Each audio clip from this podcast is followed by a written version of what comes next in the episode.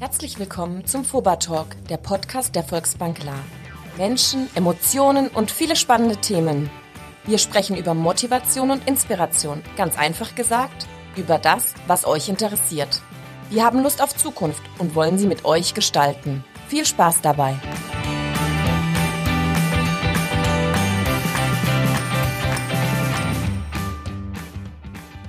Hashtag Fobertalk. Herzlich willkommen zum Thema Geldanlage Nummer 2. Und jetzt habe ich endlich jemand bei mir, der sie die ganze Zeit versteckt hat, nämlich, ja, Vorstandsmitglied Rainer Richter. Hallo, Rainer.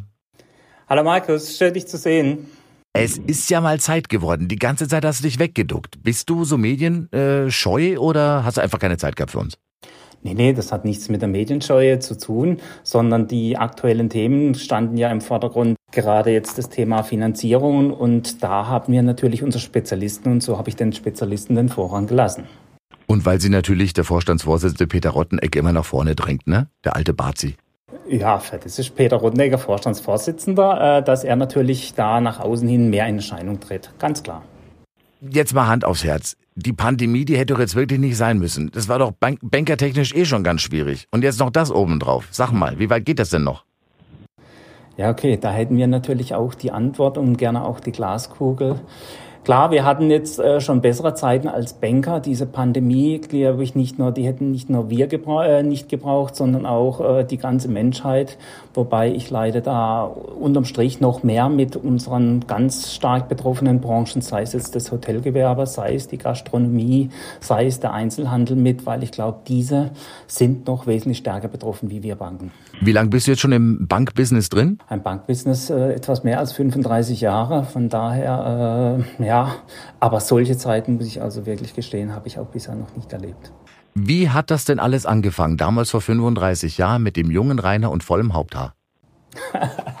Stimmt, das Haupthaar war etwas voller. Es hat angefangen mit einer Ausbildung bei der Volksbank La.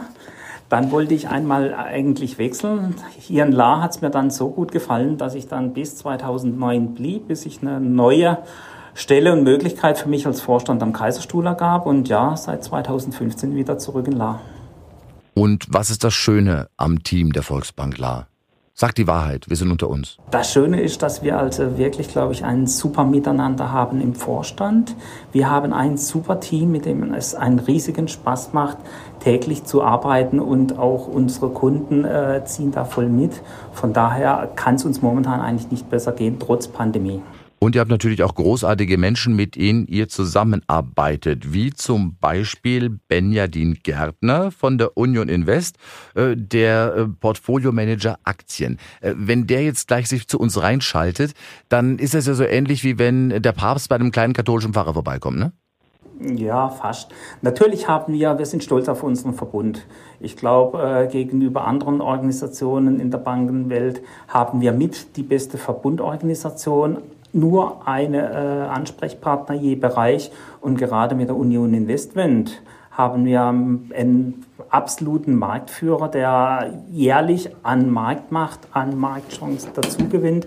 Und Benjamin Gärtner als Leiter des Aktienbereichs natürlich ein derzeit unheimlich gefragter Mann. Und wir sind froh, hier die ersten Informationen auch aus erster Hand zu bekommen. Benjamin Gärtner, Leiter Portfolio Management Aktien bei der Union Invest. Mal so unter uns Freunden, ab äh, welchem Depotvolumen sagt man du? Ja, das Depotvolumen spielt da gar keine Rolle. Ja, wir sind alle sehr informell und ähm, von daher nehmen wir das ganz gerne, dass du äh, in der Arbeit äh, vereinfacht es auch manchmal den Umgang mit den Kollegen, aber auch mit den Kunden, wenn, wenn die Kunden das natürlich wollen. Aber ich freue mich, dass wir du sagen. Ich habe ein Sparbuch mit 123 Euro. Damit bin ich legitimiert. Hallo Beni. Hallo Markus.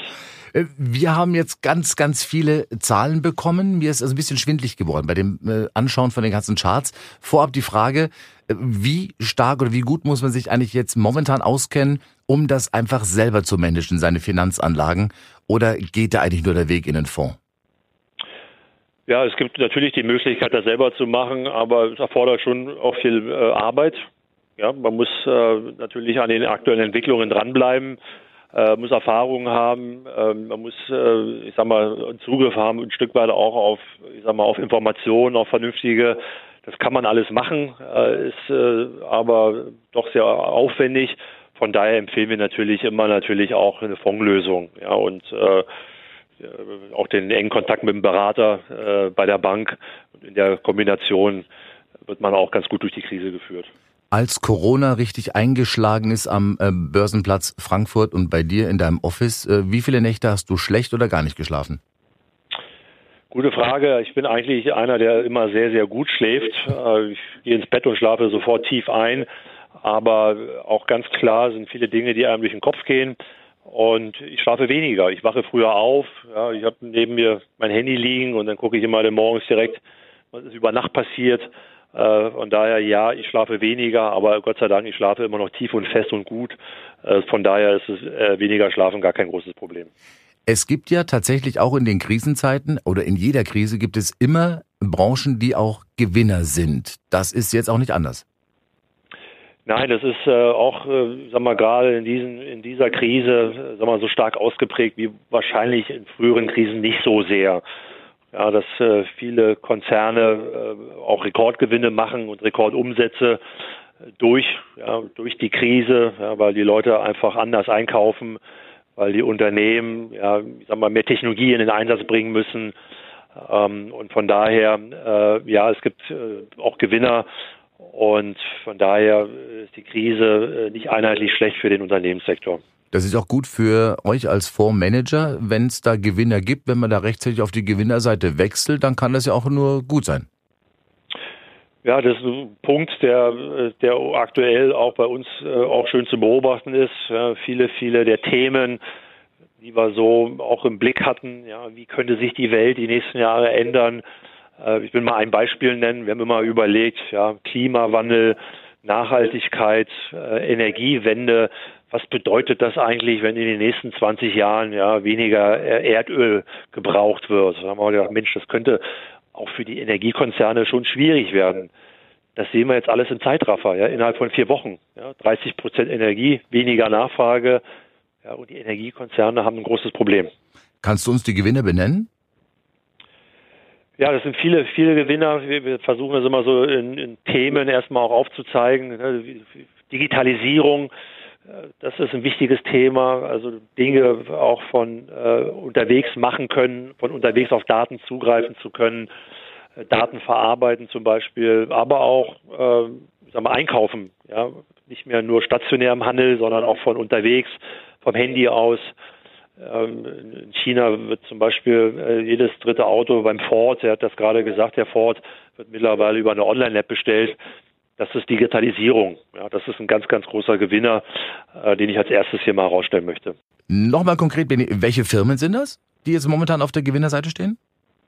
Ja, Markus, äh, wir kriegen die Frage tatsächlich auch vielfach gestellt, ganz konkret, ganz granular. Ähm, Microsoft ist äh, ein Konzern, äh, der auch gesagt hat, ja, so viel Digitalisierung jetzt in zwei Monaten, wie sonst eigentlich in zwei Jahren zu erwarten war. Das sind die Hersteller von, von Computern. Ja, jeder, der im Homeoffice arbeitet, braucht äh, eine mobile Lösung, einen Laptop oder ein Tablet, ja, um auch von unterwegs arbeiten zu können. Das sind, äh, das sind die äh, Gewinner der Digitalisierung dann auch, äh, ich sag mal, Konzerne, die wie gesagt online online kaufen ermöglichen. Und das ist nicht nur Amazon zu nennen. Ne? Da gibt es einen amerikanischen, kanadischen Konzern, äh, Entschuldigung, der auch von einem Deutschen gegründet wurde. Shopify heißt der, kennt man hier kaum, aber der macht das Online-Geschäft für Hunderte von kleinen Unternehmen. Das sind so die, die typischen Gewinner beim Thema Digitalisierung. Aber deutsche Firmen haben wir jetzt momentan nicht auf der Sonnenseite, oder? Ja, es sind wenige. Es gibt auch ein paar deutsche Firmen, die gut unterwegs sind. Ja, wir haben die SAP, ja, auch äh, mittlerweile der größte Wert im DAX. Das ist ein äh, Digitalisierungsgewinner. Dann habe ich hier in Darmstadt bei uns um die Ecke die Merck KGAA, die machen Gesundheit, Pharma, Spezialchemie und in der Spezialchemie beliefern sie die Halbleiterbranche. Ja, das sind die Produkte, die dann in den Computern verwendet werden, ja, und, um dann gute Rechenleistung zu ermöglichen. Also da gibt es auch Konzerne bei uns, die ähm, die äh, auch davon profitieren. Und äh, von daher aber schon richtig die Frage, Deutschland typischerweise nicht das Land Nummer eins, ja, was beim Thema technischer Fortschritt bei der Digitalisierung zu nennen ist. Äh, in der Wirtschaft gibt es eine Riesendelle durch Corona, das ist unbestritten. So minus 6,5 Prozent im Euroraum haben wir vorher gesehen äh, und 3,4 Prozent, wenn es gut geht, 2021 wieder nach oben. Äh, das heißt, bis die Wirtschaft sich wiederholt, dauert es zwei bis drei Jahre. Dauert es bei den Aktien genauso lang? Na, das äh, nicht, da sind wir optimistischer. Die Aktien äh, sind ja vorausschauende äh, Anlageklassen. Ja, also da guckt man immer, okay, wie entwickelt sich das nach vorne?